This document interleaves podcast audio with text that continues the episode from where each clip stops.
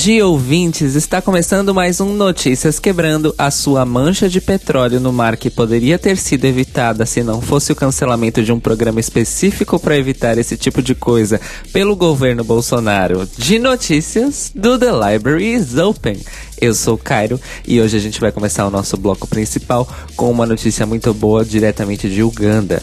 Depois de uma semana do anúncio de uma lei que escalaria a punição máxima por ser LGBT em Uganda para a pena de morte, Dom Wanyama, que é o porta-voz da presidência daquele país, anunciou oficialmente à agência de notícias Reuters, no último dia 15, que o governo não tem mais planos de introduzir uma lei como esta.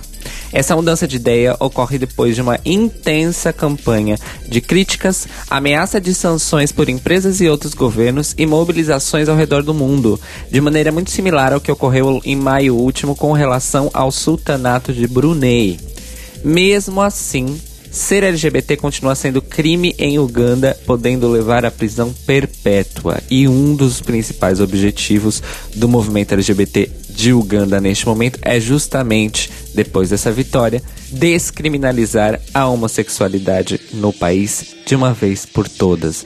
Parabéns às pessoas LGBTs de Uganda por essa vitória e espero que venham muitas outras por aí. Na Hungria, uma batalha midiática travada pelos líderes do Partido Conservador de Direita Fidesz que é dominante na política daquele país, contra uma campanha publicitária da Coca-Cola, acabou numa multa em cima da corporação perpetrada pela Autoridade de Proteção ao Consumidor húngara. Desde agosto, deputados do partido supracitado, o Fidesz, começaram uma campanha anti-LGBT usando como mote uma série de anúncios da Coca-Cola Zero que mostravam casais gays e lésbicos acompanhados do slogan Zero açúcar, zero preconceito. De acordo com o site de notícias index.hu, a Coca-Cola foi enquadrada num termo do ato regulatório de publicidade húngaro que proíbe anúncios que, abre aspas, agridam o desenvolvimento físico, mental, emocional ou moral de crianças e adolescentes, fecha aspas, e foi multada em 500 mil florins, que correspondem mais ou menos a 6.900 reais ou 1.500 euros. Em nota reagindo a essa decisão, a Coca-Cola da Hungria diz que a empresa acredita na igualdade, independente de qualquer característica humana, e que todos têm direito ao amor. Todos esses valores refletidos na campanha que foi alvo de multa. A empresa ainda não anunciou os seus próximos passos com relação ao caso, no entanto. Então pode ser que a Coca-Cola da Hungria recorra na justiça, pode ser que a Coca-Cola da Hungria simplesmente pague a multa, ou pode ser que eles façam uma campanha publicitária ainda mais provocativa. Estaremos de olho com certeza. Indo para o Brasil, agora é hora dos informativos. Atenção, Malta de Uberlândia. A gigante da indústria alimentícia Cargill está com vagas de emprego abertas para pessoas trans em funções nas áreas de recursos humanos, departamento fiscal, comércio exterior e logística. Para concorrer às vagas é preciso ter o um ensino médio completo, conhecimento do pacote Office e habilidades de comunicação.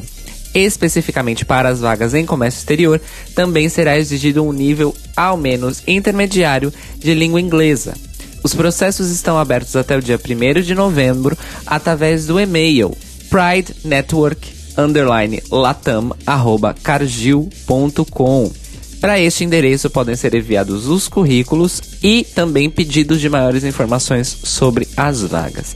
A gente vai deixar aqui na descrição desse episódio, obviamente, o link pertinente sobre o assunto. Indo de Uberlândia para São Paulo, o Festival Mix Brasil de Cultura da Diversidade, que acontece anualmente lá na minha cidade natal, capital paulista, anunciou as principais novidades sobre a sua 27ª edição, que vai acontecer entre os dias 13 e 20 de novembro deste ano. O filme de abertura escolhido é o francês Retrato de uma Jovem em Chamas, dirigido pela Céline Sciamma. Ao longo dos últimos dias, também a organização tem liberado listas dos filmes selecionados em diversas categorias e mostras nas suas redes sociais, que sempre valem a pena ser seguidas. O link para elas estará nessa descrição deste episódio, com certeza. Outro anúncio importante referente ao festival foi o da abertura das inscrições para os concursos do Mix Music, que é o braço do Mix Brasil dedicado a visibilizar novos artistas LGBTQIA em categorias de dança, música música e performance drag. O prazo para as inscrições acaba no dia 30 de outubro e os 10 atos selecionados em cada uma das três categorias se apresentarão no Centro Cultural São Paulo nos dias 16 e 17 de novembro. Todos os links, repetindo, para seguir o festival nas redes, para se informar mais sobre os termos do Mix Music e se inscrever, estão na descrição deste episódio indo para o Manicômio Brasil SA da semana, nós temos aqui duas notícias muito importantes envolvendo a Câmara dos Deputados. O ex-ministro da Cultura e uma figurinha problemática nos quadros LGBTs da política institucional brasileira e atual deputado federal pelo PPS do Rio de Janeiro, o Marcelo Caleiro, apresentou no último dia 14 um pacote contra a censura no Brasil. Exatamente, amores, em pleno 2019. O pacote é composto por dois projetos de lei e três requerimentos de informação, que são exatamente o que eles parecem: pedidos oficiais de informações para autoridades e instituições com o intuito de averiguar situações pertinentes ao interesse público do povo brasileiro. Os projetos de lei versam sobre mudanças na composição do Comitê Gestor do Fundo Setorial do Audiovisual, atualmente composto somente por nomes indicados pelo presidente. Uh. A mudança é para que também possa ser composto esse comitê gestor por membros do legislativo. Acho que não é exatamente uma mudança que todos nós queríamos, deveria ser aberto a entidades e membros da sociedade civil pertinentes à questão do audiovisual no Brasil mas já é alguma coisa. E também versam sobre enquadrar situações de constrangimento ou impedimento às atividades de expressão intelectual, artística, científica, de comunicação e religiosa como atos de improbidade administrativa. Essa proposta já muito mais interessante do ponto de vista de consequências e resultados. Os requerimentos de informação têm 30 dias para serem respondidos e são dirigidos ao Sinistro da Economia, Paulo Guedes, em relação aos cancelamentos dos espetáculos Caranguejo Overdrive, lá no Centro Cultural Banco do Brasil do Rio de Janeiro, e Abrazo, na Caixa Cultural de Recife, e também ao Sinistro de Relações Exteriores, o Ernesto Araújo, sobre a proibição do filme Chico, artista brasileiro, no oitavo Cinefest Brasil, no Uruguai. Estaremos com certeza acompanhando o andamento desse pacote, principalmente pois há grandes chances, grandíssimas chances, dele sofrer retaliações da base aliada do governo Bolsonaro, que está no momento numa incrível, pública e vexatória crise interna digna de novelas escritas pelo Gilberto Braga. Saudades, inclusive, novela celebridade. Só quem viveu sabe, Gabi. Continuando o nosso Manicômio Brasil, no último dia 15 também lá na Câmara dos Deputados, nós, população LGBT do Brasil, sofremos mais uma derrota institucional de frente ao avanço do desmonte que o governo Bolsonaro está fazendo nas estruturas do governo federal. O deputado federal Paulo Pimenta, do PT do Rio Grande do Sul, apresentou uma emenda à medida provisória 886-19 que pretendia incluir os direitos da população LGBT nas políticas de minorias do Ministério da Mulher, da Família e dos Direitos Humanos, atualmente ainda sob o comando da pastora Damares Alves. A emenda foi rejeitada no plenário por 284 votos a 114 deixando assim definido oficialmente que a pasta de Damares será responsável por questões pertinentes aos direitos da mulher, direitos da família, direitos da criança e do adolescente, direitos da juventude, direitos do idoso, direitos da pessoa com deficiência, direitos da população negra, direito das minorias étnicas e sociais e direitos das populações indígenas, mas não pelos direitos da população LGBTQIA+ do Brasil. Todo o abre aspas, centrão, fecha aspas, e base aliada do governo votou contra. Os partidos são PP, MDB, PTB, PSL, PL, PSD, Republicano, PSDB, DEM, Solidariedade, PSC, Novo, Avante e Patriota. Apenas os partidos de oposição votaram a favor. O PT, PSB, PDT, PSOL e PCdoB. O Partido Cidadania, que não é vinculado a nenhum bloco, também votou a favor e nenhum partido teve votos individuais dissidentes. Então, oficialmente agora estamos completamente desassistidos enquanto população LGBT para políticas públicas dentro do ministério comandado pela pastora Damares.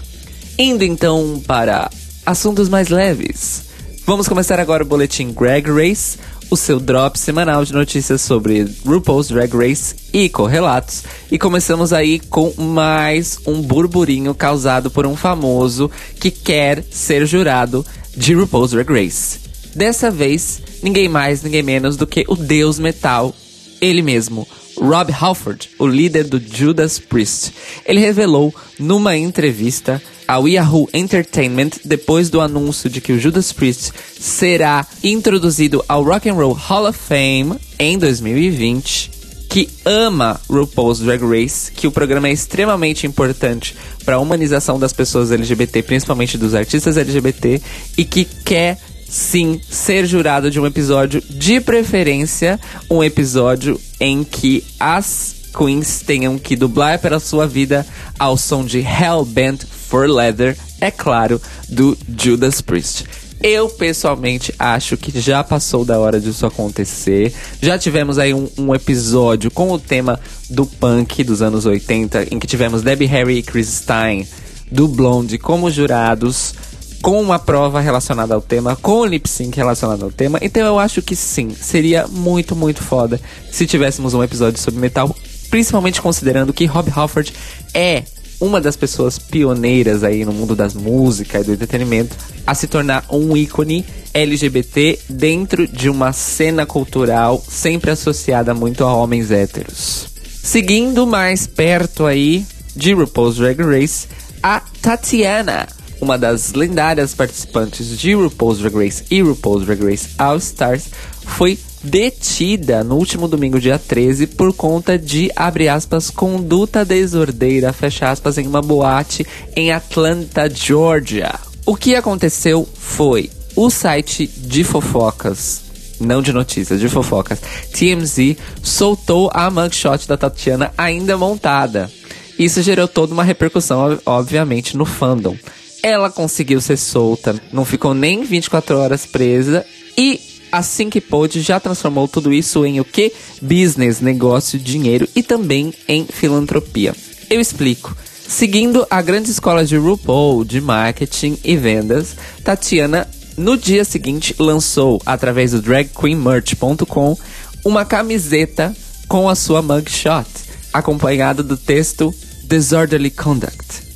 Alguns dias depois, ela também conseguiu organizar uma festa chamada Tatiana Presents Disorderly Conduct, em que todo o dinheiro da bilheteria seria revertido à instituição HIPS, lá de Washington DC, que é dedicada à saúde, direitos e dignidade de pessoas e comunidades que foram impactadas por relações sexuais e também por uso de drogas seja em situações de risco, seja em situações de abuso. Então, assim, além de ganhar dinheiro com isso através da venda de merchandising, ela transformou também um jeito de atrair atenção e dinheiro para esta causa lá em Washington DC. E tudo isso foi absolutamente um grandíssimo sucesso. Mais um para contar aí na carreira de Tatiana. Para fechar esse boletim Greg Race de hoje, a gente tem uma notícia que pode ser um boato, ainda não foi confirmada, mas que será informada por nós pela nossa correspondente especial na cidade de São Paulo, ela mesma que recebeu a notícia da pessoa em questão nossa querida ouvinte convidada e amiga Divina Cascaria. Diz aí, Divina, o que, que você tem para contar pra gente? Amiga do céu, você não tem noção. A Halloween uh, tá, tava fazendo uma live no Instagram. Aí eu joguei um Please Come to Brasil, assim, tipo, numa boa. E ela falou que vai vir pro Brasil ano que vem, em junho. Eu tô surtando. Pois é, amantes de Drácula, ficaremos muito atentas para saber se é verdade ou não, se isso vai se confirmar ou não e se teremos Hollow Eve no Brasil em junho de 2020. 2020. Muito obrigado, Divina, por esse furo de reportagem. Estaremos atentas. O Notícias Quebrando de hoje teve informações do Observatório G, do Pink News, do Gay Blog BR, da revista Exame, da revista Rolling Stone Brasil e da nossa querida Divina Cascaria.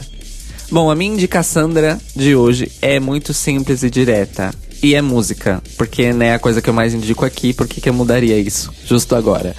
Saiu no último final de semana o primeiro álbum solo da ex-vocalista do Chairlift, que inclusive se vocês não conhecem deveriam conhecer, a discografia deles é perfeita e irretocável. A Caroline Polachek finalmente lançou o seu absolutamente perfeito e irretocável, eu não sou muito criativo com adjetivos, álbum de estreia, Pang. P-A-N-G Pang. Já está disponível na internet para ser escutado onde quer que seja. E eu recomendo uma audição completa do disco do começo ao fim, pois extremamente maravilhoso. Sem contar que Caroline Polachek, além de ser uma vocalista absurdamente talentosa, é uma letrista genial. Se você quer estudar, ter referências para compor, para escrever letras, leia e acompanhe as letras de Caroline Polachek e escute o disco dela, Pang, de Caroline Polachek.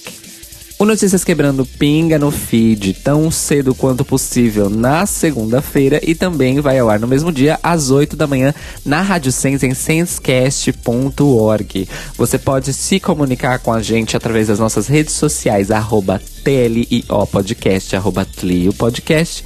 Também no nosso e-mail, contato arroba thelibrariesopen.com.br ou na caixa de comentários desse episódio no nosso site, thelibrariesopen.com.br. Nunca esquecendo de dizer que você pode ajudar a gente a continuar crescendo e fazendo o nosso trabalho da melhor maneira possível e até aumentar o escopo dele. Olha só, através da nossa campanha de financiamento coletivo no Apoia-se, apoia.se barra The Open. Entre, confira as faixas de apoio, olhe que recompensas estão envolvidas, saiba das nossas metas e se torne uma apoiadora do The Library is Open.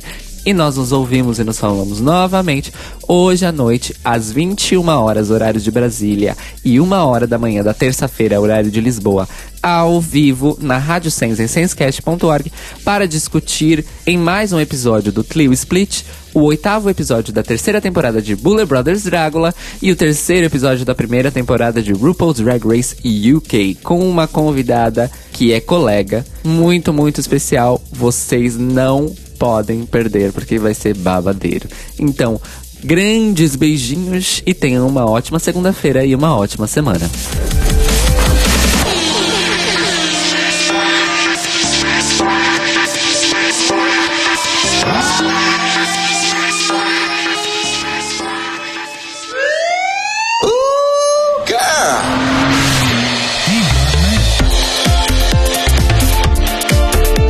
Esses são os nossos queridos apoiadores que ajudam a fazer do Tlio um podcast cada vez melhor por meio da nossa campanha no Apoia-se.